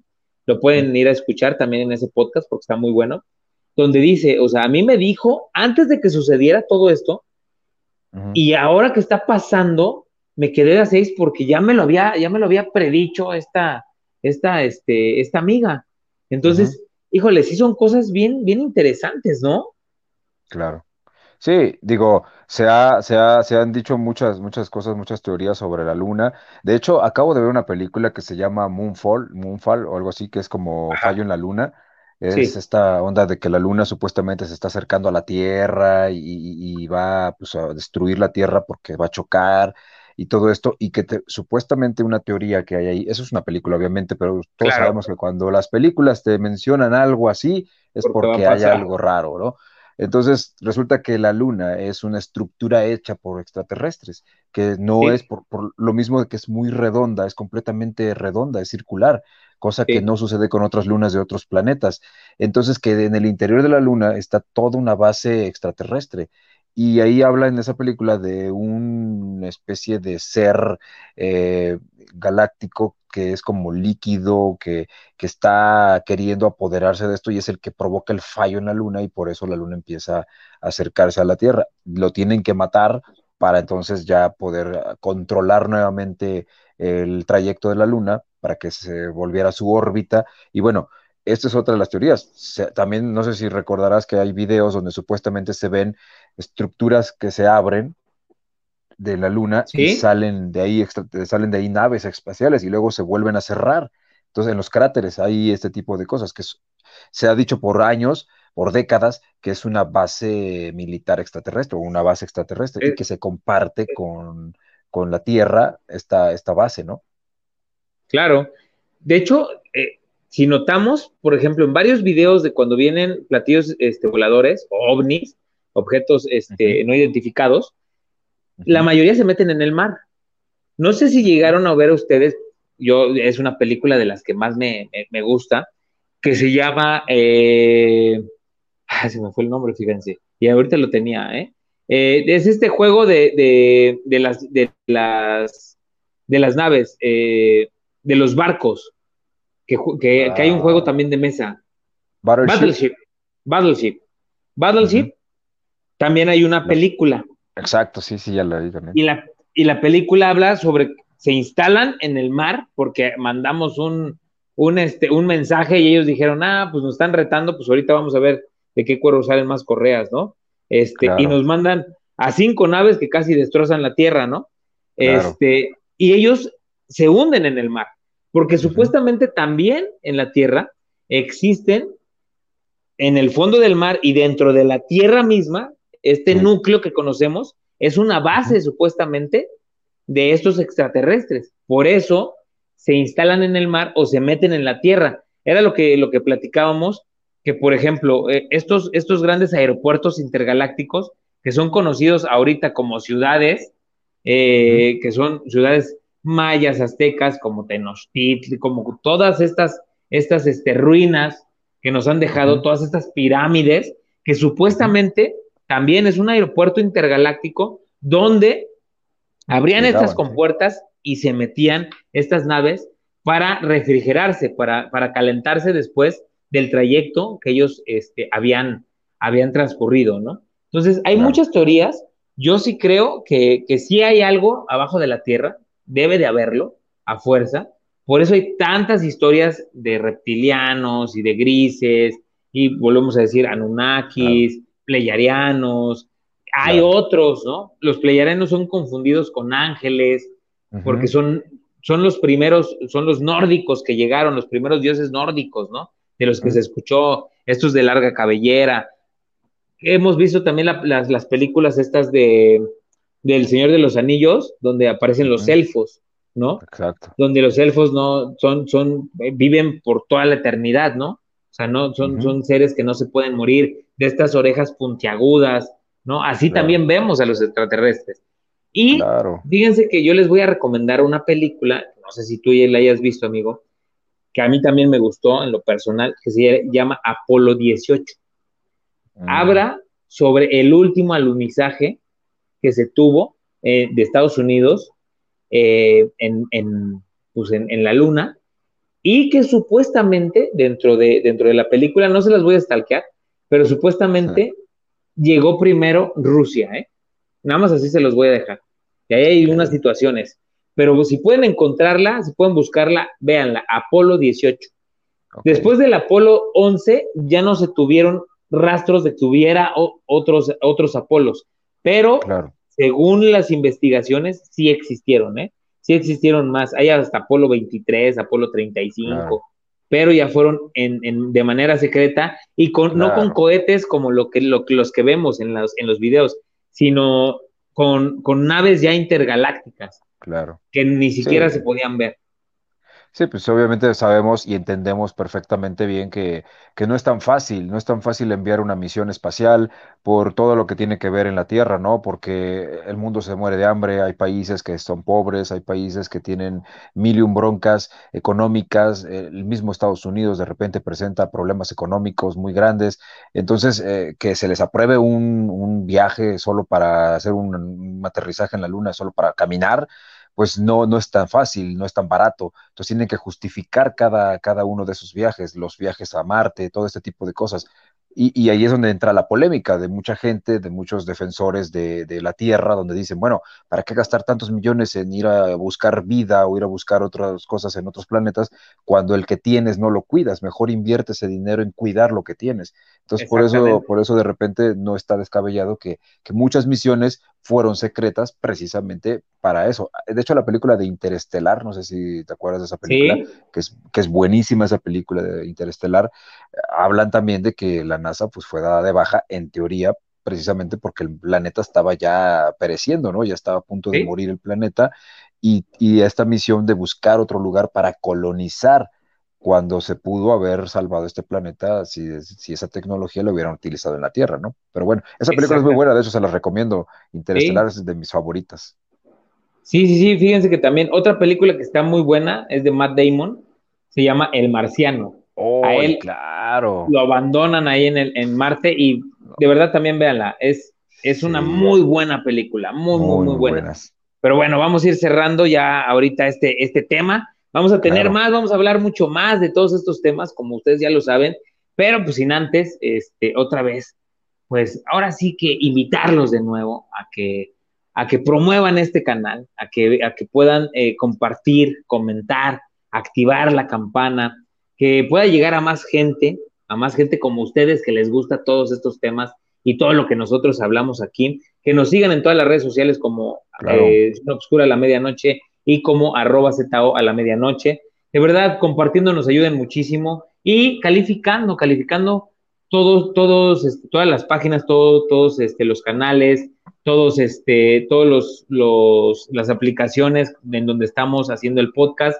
Eh, califiquen las cinco estrellitas, ahí regálenos un me gusta, un comentario, eh, compartan, compartan en, en, todas sus redes sociales todo lo que estamos haciendo. Se los vamos a dejar abajo al final todos los enlaces para que ustedes desde ahí puedan compartirlo y les sea más, más fácil, ¿no? Porque vamos a seguir hablando sobre todos estos temas. Entonces. y además, eh, chequenle también ahí en Zona Obscura, ¿no, amigo? Lo de la calaverita, ¿no? Para el concurso. Así es, tenemos el concurso de la calaverita. Ya este próximo 30 de octubre es el, el cierre de las calaveritas. Ya llegaron algunas, ya llegaron algunas, ahí las estaremos, este, las estaremos platicando. Como, como que les da pena mandar su videíto y las mandan escritas, pero no pasa nada. Aquí las vamos a contar, aquí las vamos a platicar y vamos a tener ahí los premios que ya les habíamos este, comentado. Y es importante que vayan y se suscriban al canal, al canal de YouTube, este, porque ahí vamos a tener ya material exclusivo de, de, las investigaciones y también material exclusivo de algunos capítulos que estamos haciendo única y exclusivamente, válgame la redundancia, para YouTube. ¿Sale? Para que puedan ir y darle like, activar la campana, compartir y suscribirse. Eso es importantísimo, suscribirse. Bueno, pues ahora vamos a darle con otro de los temas. ¿Tú qué has escuchado sobre el Titanic, amigo? A ver, quiero, quiero escuchar qué historias, aparte de la película, ¿no? De, eh, justo me, ganaste el chiste, iba a decir que se murió Jack. que se murió Jack y que aparte tenían ahí el cristal bien empañado, ¿no? Claro, sí, no, qué buena película, la verdad. No, mira, la verdad es que del Titanic, híjole, es, algo, es algo ya como muy, muy, muy, muy, muy romántico, ¿no? A raíz de esta película, justamente, ¿no? Lo vemos con ese romanticismo, pero olvidamos la tragedia que fue en aquella época, ¿no? La tragedia que ocurrió donde murieron muchísimas personas que traían sueños, que traían ilusiones, que venían a, buscar una nueva vida, algunos regresaban ya a este continente y, que sin duda alguna, pues eh, fue algo que si hubiera ocurrido en estas épocas, quizás hubiera tenido una magnitud mucho más grande. Algo que también hay que decir del Titanic es que el Titanic no era tan grande como parecía ahí en las películas o como se ve, era un barco mucho más pequeño comparado con estos transatlánticos que existen hoy en día. Entonces, eh, pues sí, era, era, fue una desgracia total. Ahorita que me dijiste esto, yo, yo no lo sabía, lo de supuestamente que pudo haber sido una conspiración para asesinar a algunos que no querían que llegaran a este continente, ¿no? Eso sí me, me dejaste intrigado con eso. O sea, ¿cómo, cómo organizas, pues, un, una caída o un hundimiento de un, de un barco, ¿no? Ahí te va, es eso lo que les voy a contar, para que, para que se queden todos nuestros amigos que, nos, que, que hoy se están desvelando con nosotros esta noche de miércoles. El RMS Titanic fue un transatlántico británico, el mayor barco de pasajeros del mundo al finalizar su construcción que naufragó en las aguas del Océano Atlántico durante la noche del 14 y la madrugada del 15 de abril de 1912, mientras realizaba su viaje inaugural desde Southampton a Nueva York, tras chocar con un iceberg. En el hundimiento murieron 1.496 personas de las 2.208 que iban a bordo, lo que, convirtió, perdón, lo que convierte a este catástrofe en uno de los mayores naufragios de la historia ocurridos en tiempos de paz. Siendo construido entre 1909 y 1912 en las astilleros de Harland en Wolf de Belfast, el Titanic constituía el segundo buque de un trío de grandes transatlánticos, siendo el primero el RMS Olympic y el tercero el HMHS Britannic, propiedad de la compañía naviera White Star Line, conocidos como la clase Olympic. Entre sus pasajeros estaban algunos de las personas más ricas del mundo, además de cientos de inmigrantes de nacionalidad irlandesa, británica y escandinava que iban en busca de, un mejor, de una mejor vida en Norteamérica. El barco fue diseñado para ser lo último en lujo y comodidad y contaba con gimnasio, piscina cubierta, biblioteca, restaurantes de lujo y opulentos camarotes para los viajeros de primera clase, así como una potente estación de telegrafía disponible para el uso de pasajeros y tripulantes. Sumado a todo esto, el barco estaba equipado con algunas medidas de seguridad avanzadas para la época, como los mamparos de su, casco y con puertas eh, estancas activadas a distancia. Sin embargo, otras medidas resultaron insuficientes, ya que solo portaba botes salvavidas para 1.178 personas, poco más de la mitad de las que iban a bordo en su viaje inaugural y un tercio de su capacidad total de 3.547 personas. Tras zarpar de Southampton el 10 de abril de 1912, el Titanic recaló en Cherburgo, Francia, y en Queenstown, actual Cove, en Irlanda, antes de poner rumbo al Océano Atlántico. A las 23:40 del 14 de abril, cuatro días después de zarpar y a unos 600 eh, kilómetros al sur de Terranova, el buque chocó contra un iceberg. La colisión a lo largo de cinco de sus, de sus 16 compartimentos estancos que comenzaron a inundarse. Durante dos horas y media, el barco se fue hundiendo gradualmente por su sección de proa mientras la popa se elevaba y en este tiempo varios cientos de pasajeros y tripulantes fueron evacuados en los botes salvavidas, de los cuales casi ninguno fue ocupado hasta su máxima capacidad. Un número muy elevado de hombres perecieron debido al estricto protocolo de salvamento que se siguió en el proceso de evacuación, conocido como las mujeres y los niños primero. A las 2.17 del 15 de abril, el barco se partió en dos y se hundió con cientos de personas todavía a bordo. La mayoría de los que quedaron flotando en la superficie fallecieron de hipotermia, aunque algunos consiguieron ser rescatados por los botes salvavidas los, ciento, los 712 supervivientes fueron recogidos por el transatlántico RMS Carpenter a las 4. El naufragio del Titanic conmocionó e indignó al mundo entero por el elevado número de víctimas mortales y por los errores cometidos en el accidente. Eh, las investigaciones públicas realizadas en Reino Unido y los Estados Unidos llevaron a la implementación de importantes mejoras en la seguridad marítima y a la creación en 1914 del Convenio Internacional para la Seguridad de la Vida Humana en el Mar, SOLAS por sus siglas en inglés, que todavía hoy rige la seguridad marítima. Muchos de los supervivientes que perdieron todo su patrimonio en la tragedia fueron ayudados gracias a la caridad pública pero a otros, como el presidente de la White Star, J. Bruce Ismay, fueron acusados de cobardía por su prematuro abandono de la nave y condenados al eh, ostracismo social.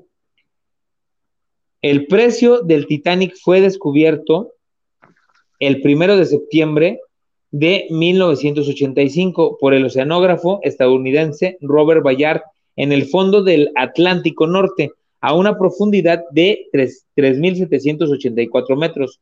Los restos están muy dañados y sufren un eh, progresivo deterioro, pero desde su descubrimiento ha sido recuperado miles de objetos del barco y estos están exhibidos en numerosos museos del mundo. El Titanic es quizá el barco más famoso de la historia y su memoria se mantiene muy viva gracias a numerosos libros, eh, canciones, películas, documentales, exposiciones, diversos trabajos, historiadores y memorias. Eh, lo que les decía ahorita era eso. Había muchas personalidades, ¿sí? La, gente más rica de sus localidades estaba eh, ahora sí que trasladándose en este buque o en este barco impresionante y las teorías de conspiración hablan que eh, el dueño, que tenía un camarote especial para él, con tina de baño, el gran lujo, era el, era el camarote con más lujo que, había, no se subió al barco. En el último minuto, él decidió no viajar en el Titanic. Y él dijo algo bien, algo que, muchos, una, una, frase que muchos este, a la fecha dicen que, fue una frase que golpeó y que, se hizo verídica, que él dijo, este, este, barco ni Dios lo hundirá, porque es el más potente, es el mejor. Fíjense, o sea, ¿cómo ya teniendo todo preparado para marcharse a Nueva York, a los Estados Unidos, en el último minuto decide no abordar? ¿Por qué? No abordar, sí. Aparte, trasladaban riquezas, trasladaban este, tesoros, trasladaban un artefacto que supuestamente eh, tenía una maldición. Este artefacto era una momia egipcia. Una momia egipcia que supuestamente fue adquirida en Inglaterra y iba a ser llevada para ser eh, expuesta en el Museo de Nueva York. Y supuestamente la, la, este, la historia de la momia es que tenía una maldición que quien la moviera o quien la trasladara de su lugar estaría maldito y moriría trágicamente. Ay, caray. ¿Cómo ves? No, bueno, o sea, ¿y qué pasó con la momia? ¿No la encontraron? ¿Nunca no hay hallazgos de la momia, nunca se supo nada. Se supone que esa teoría fue rechazada porque supuestamente nunca fue encontrada. Otros dicen que fue que no se llenaron los, los, este, los, los eh, salvavidas porque ah. salvaron pertenencias en lugar de vidas. Claro.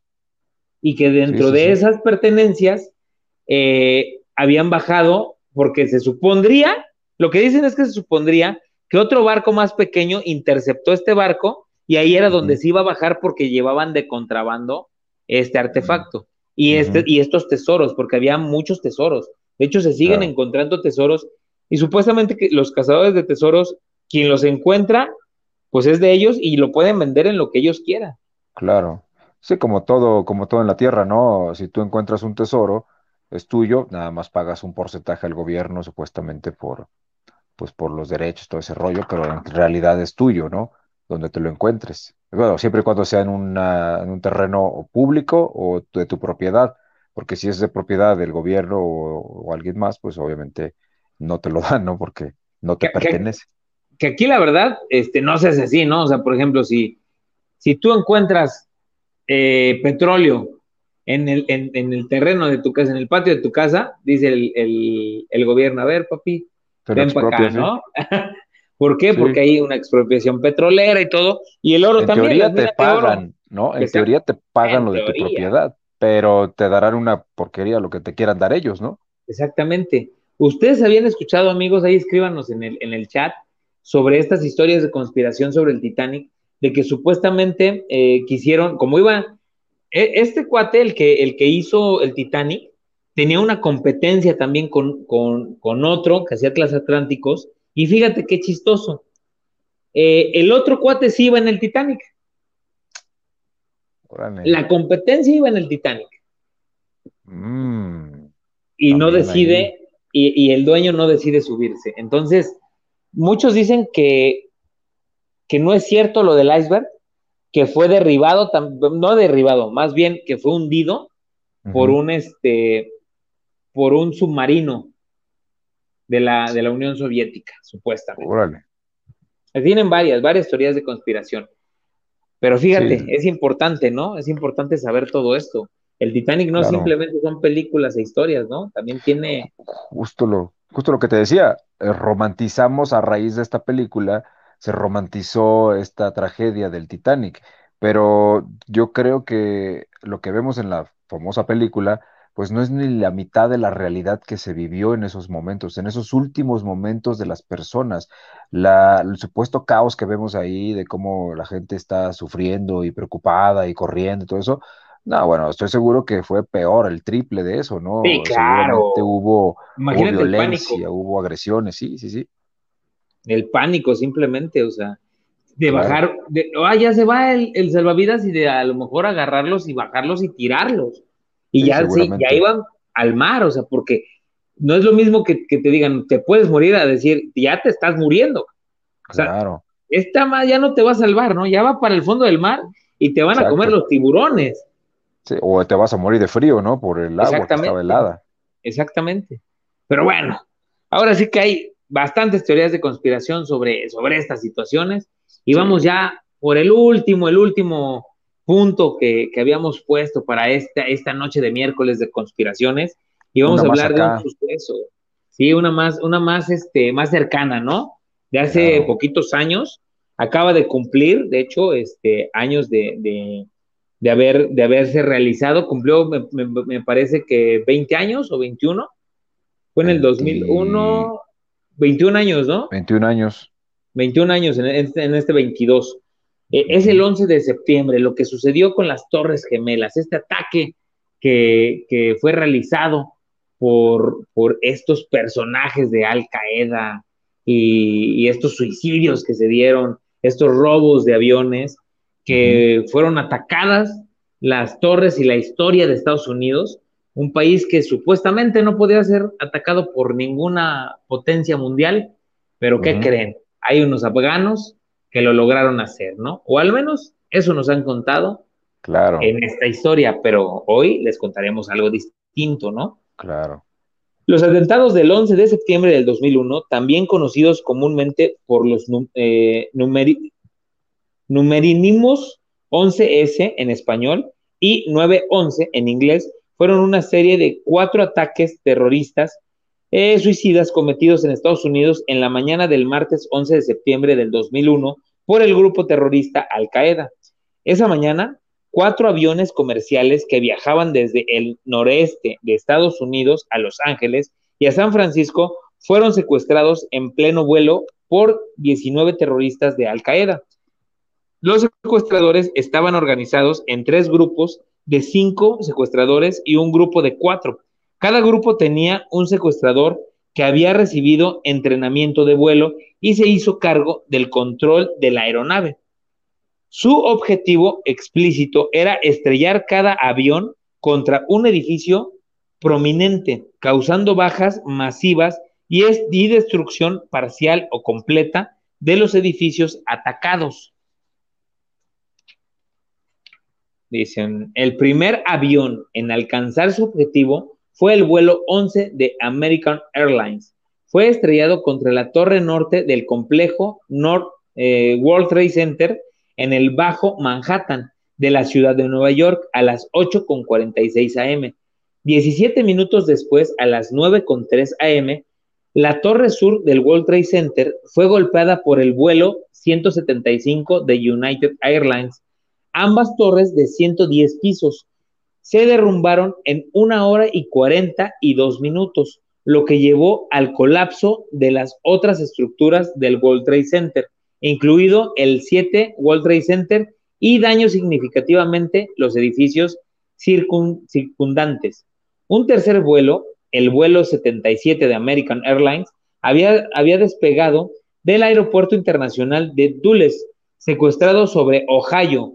Fue estrellado a las 9.37 am contra el lado oeste del Pentágono, la sede del ejército estadounidense, en el condado de eh, Virginia causando un colapso parcial de ese lado eh, del edificio. El cuarto y último avión secuestrado fue el vuelo 93 de United Airlines en dirección a Washington, D.C. Los pasajeros del avión intentaron recuperar el control de la aeronave lejos de los secuestradores y finalmente desviaron el vuelo de su objetivo previsto.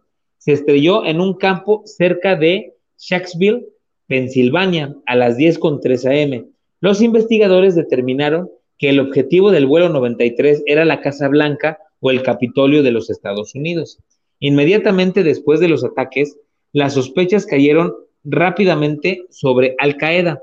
Los Estados Unidos, bajo la administración de, George W. Bush, respondieron formalmente lanzando la guerra contra el territorio e invadiendo Afganistán para poner a los talibanes que no habían cumplido con las demandas de los Estados Unidos de expulsar a Al Qaeda de Afganistán y extraditar al líder de Al Qaeda, Osama Bin Laden. Bin Laden escapó a las Montañas Blancas, donde fue atacado por las fuerzas lideradas por Estados Unidos, pero logró escapar. Aunque Bin Laden inicialmente negó cualquier participación, en 2004 se atribuyó formalmente la responsabilidad de los ataques a Al Qaeda y Bin Laden.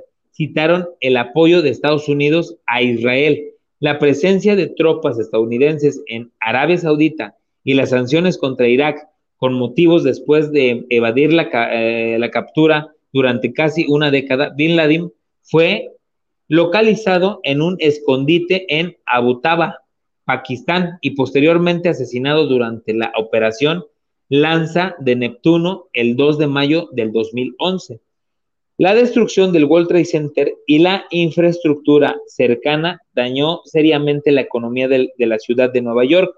Creó una recesión económica global. Muchos países fortalecieron su legislación antiterrorista y ampliaron los poderes de los organismos encargados de hacer cumplir la ley y de inteligencia para prevenir ataques terroristas.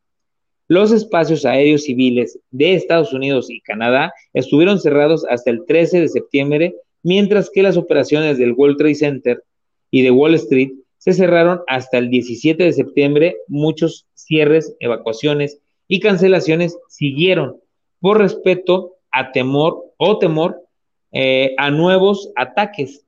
La limpieza del sitio de World Trade Center se completó en mayo del 2002 y el Pentágono fue reparado en un año. La construcción del reemplazo del complejo World Trade Center comenzó en noviembre del 2006 y el edificio se inauguró en noviembre del 2014. No manches, un montón de tiempo, ¿no?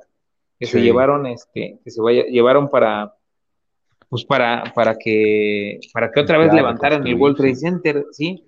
Fíjate, dice, los, los ataques resultaron en 2.996 muertos, más de 25.000 heridos y consecuencias eh, sustanciales para la salud a, a largo plazo. Además, al menos 10 mil millones en daños a la infraestructura y a la propiedad. Sigue siendo el ataque terrorista más mortífero en la historia de la humanidad. Y el incidente más eh, el incidente, perdón, uh, el incidente más mortífero, mortífero para bomberos y agentes de la ley en la historia de los Estados Unidos, con 340 víctimas y 72 muertos, y los mayores desastres aéreos donde se involucra cualquier aeronave en la historia de la aviación. Si bien el ser hecho eh, provocados internacionalmente no se considera eh, accidentes. Se han construido numerosos monumentos, incluido el National Septiembre 11 Memory y Museum en la ciudad de Nueva York, el Pentágono Memorial en el eh, cuidado de Arlington, Virginia, y el Flint 93 National Memory en el lugar del accidente de Pensilvania. Ahora les voy a hablar un poquito sobre las teorías de conspiración. Desde que se produjeron los ataques, han surgido varias teorías a las que se suele agrupar bajo la denominación de teorías conspirativas, que sostienen que las inclusiones alcanzadas en la investigación oficial no resultan consistentes con los hechos. En general, en estas teorías se habla de la posibilidad de que en realidad fue un misil lo que impactó en el Pentágono, que las torres gemelas del World Trade Center y la torre número 7 del World Trade Center se derrumbaron por cargas explosivas en una demolición controlada hecha a control remoto que el vuelo 93 de United Airlines fue derribado por un caza de Estados Unidos y no por el eh, enfrentamiento entre los pasajeros y los terroristas, etc.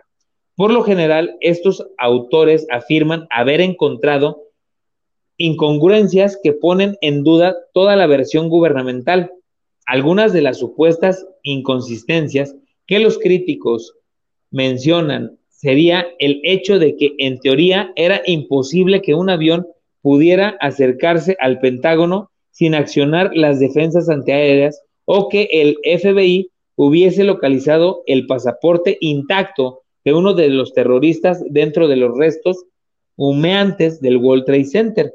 Otras incongruencias están basadas en las irregularidades económicas acaecidas antes, durante y después de los atentados. En cuanto a los autores, algunas de estas teorías sostienen que algunos miembros del gobierno de los Estados Unidos ya conocían los planes de Al Qaeda de atacar el World Trade Center, pero no hicieron nada para evitarlo.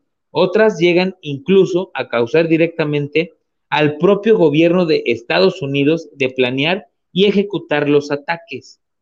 Entre los principales opositores a la versión dada por el gobierno estadounidense se encuentra el periodista francés y director de la web de izquierda Red Voltaire, Terrier Messieu, quien describió un libro titulado La Gran Impostura.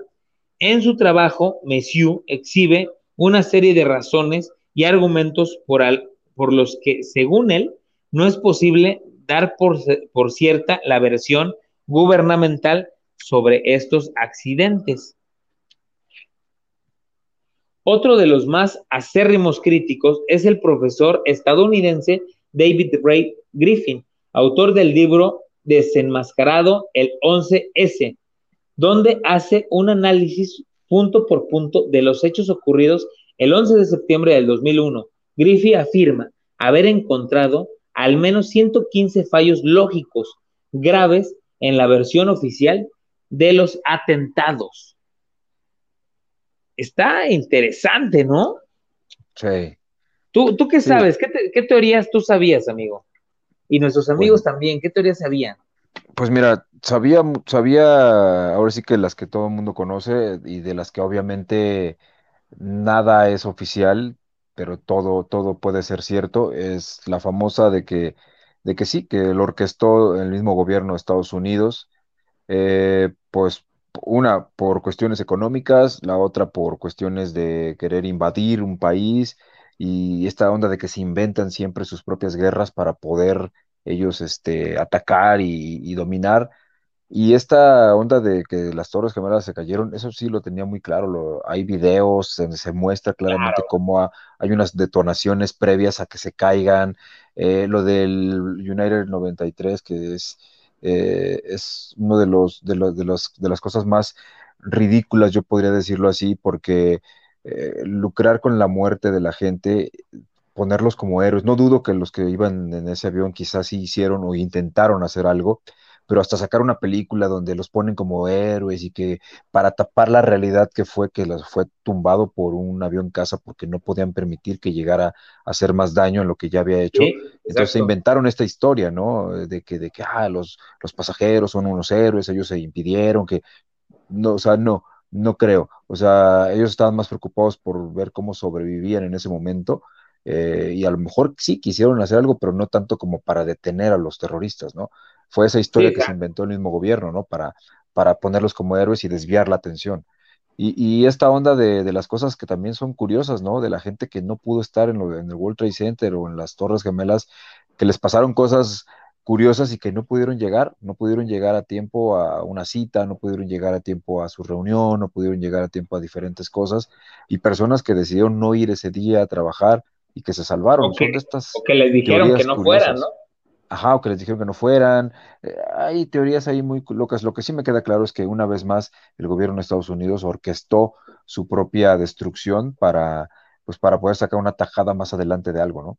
para beneficio, ¿no? Fíjate que yo una de las teorías de conspiración que, he leído, que he escuchado, es que efectivamente, pues ya tenían un problema económico fuerte Estados Unidos y para evitar este debacle, decidieron, pues ahora sí que derribar estas torres gemelas, que pues, era el centro de la economía, ¿no? Ahí era donde estaba, donde se movía todo, todo el, dinero y estaban también en, en la parte subterránea, estaban los bancos y tenían ahí eh, ahora sí que, todo el valor en oro de lo que, de lo que vale su moneda, valga en la redundancia, ¿no?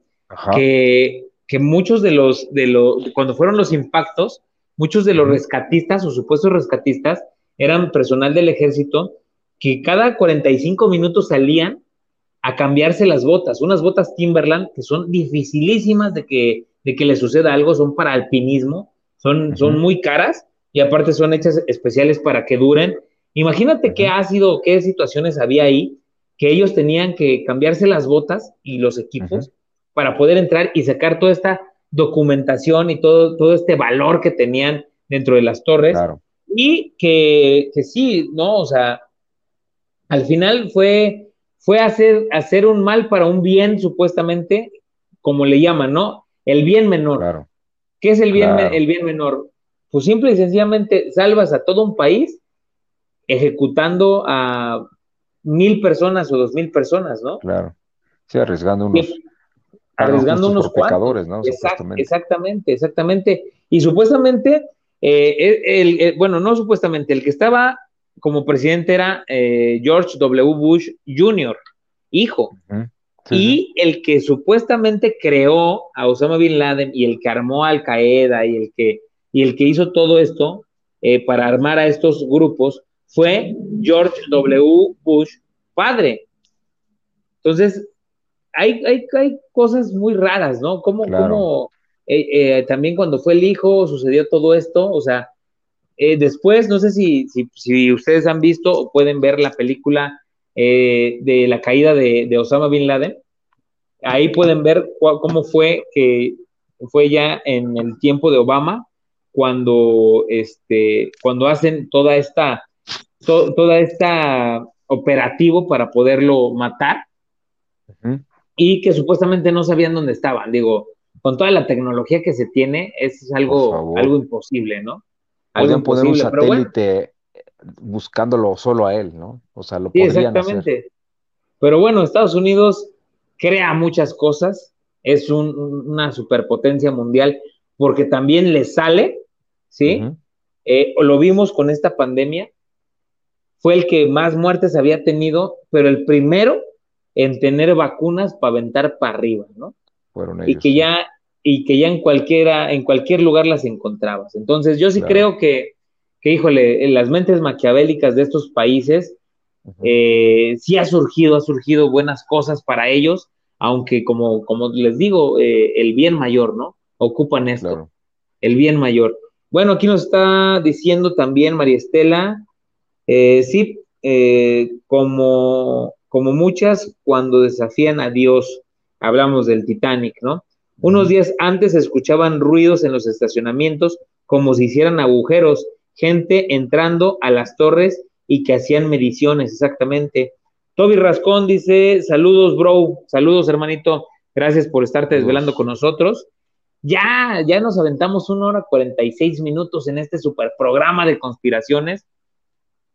Digo, cada quien tiene, se los debíamos y cada quien tiene su conspiración y, la última palabra de lo que ustedes crean. Nosotros simple y sencillamente les traemos ahora sí que el material. Le doy las gracias a mi buen amigo Jonathan Miranda por estar esta noche con nosotros. Amigo, tus redes sociales y dónde te podemos escuchar. Amigo, muchas gracias. La verdad es que temas interesantes. Podríamos ahondar en cada uno y, joder, la verdad es que ojalá tengamos la oportunidad un día de ahondar un poquito más en cada uno de estos. Ya, ya, ya veremos más adelante porque se nos vienen también programas muy interesantes, que ya viene la época padre de Día de Muertos y como lo dijimos precisamente, estén pendientes el próximo mes. Vamos a estar transmisión especial desde el Panteón de la Leona primero, luna llena y, de, y terminando el programa de luna llena, nos vamos con un especial de Zona Oscura a la medianoche, un recorrido en vivo que estaremos haciendo en ese instante, todo el equipo del 100.1. Y sí les pedimos de favor a la gente que nos ve que, que no vayan a ir ese día, por favor, al Panteón, no vayan a, ir porque no nos van a dejar entrar, solamente a las personas autorizadas, al equipo de, de Zona Oscura y de Luna Llena, solamente un equipo restringido. Esto es por seguridad del Panteón y por seguridad de ustedes. No, no, no vayan a ir, mejor disfruten la transmisión en vivo, disfrútenla en ese momento del programa y de verdad ya les contaremos nosotros las historias después y, sean nuestros aliados viendo el programa y checando si ven algo raro, si escuchan algo raro y nosotros lo estaremos checando pendiente, pero sí, de verdad, nos va a dar mucha pena que si llegan a ir alguien pensando en que a lo mejor pueden acompañarnos, nos va a dar mucha pena decirles, híjoles, que no pueden entrar porque solamente nos restringieron el acceso al equipo especial de Zona Oscura y de Luna Llena. Ojalá, ojalá que nos puedan acompañar viéndolo y escuchándolo a través del 100.1 W Radio Morelos y a través de Zona Oscura a la medianoche cuando lo estemos haciendo en el en vivo. Y pues bueno, Jonathan Miranda, locutor MX, así me encuentran en Facebook, Twitter, Instagram y ahora también en YouTube. Ahí estamos también en el canal de YouTube para que nos estén siguiendo, amigo. Muchas gracias y como siempre un placer, amigo, estar contigo. No, gracias a ti por darte la, oportunidad también de estar en este gran programa. Nos encanta estar con toda esta gente, con los Obscurefans. Gracias por estarse desvelando con nosotros, de verdad. Eh, aquí Toby nos dice, eh, te invito al Panteón de mi colonia. Claro, vamos a estar por allá, amigo, sin problema. Hay cosas interesantes ahí, perfecto. Normedit, gracias y gran programa. Muchas gracias a ustedes. Eh, cero tutoriales, dice, ya me veía pues bueno, véanlo, véanlo, véanlo por, ahora sí que por, por como decía Jonathan Miranda, por, por eh, escúchenlo por el radio, véanos en el en vivo que vamos a hacer desde Luna Llena Paranormal y después el recorrido que haremos por Zona Obscura a la medianoche en el Panteón Municipal de Temisco. Sí, excelente programa, bonita noche, Kenji Aris, eh, Maristela Rivera. Yo quería ir a pedir mi calaverita. Eh, descansen. y bueno, ya se están despidiendo. Eh, llegamos al final de este capítulo. Les agradecemos por desvelarse con nosotros aquí en Zona Oscura de la Medianoche, vernos y escucharnos por Líbranos del Mal. Los invitamos al que el próximo viernes también nos sintonicen por aquí, por el canal de YouTube y por Facebook y por Twitch, porque vamos a tener un programa impresionante también. Les vamos a contar unas historias de fantasmas que de verdad no podrán dormir. Próximo miércoles, historias de fantasmas. No se la pueden perder. se va a poder bueno. una hora 40 minutos que también nos vamos a aventar de estas historias. vamos a traer las mejores. Pues como les decía, regresamos la próxima semana con nuevos capítulos de Líbranos del Mar por Zona Obscura a la medianoche. Yo soy Julio César Calderón y lo único que me queda decirles es, y recuerda que si tienes miedo, este ya no es el momento de huir. Te deseamos dulces pesadillas. Bye bye.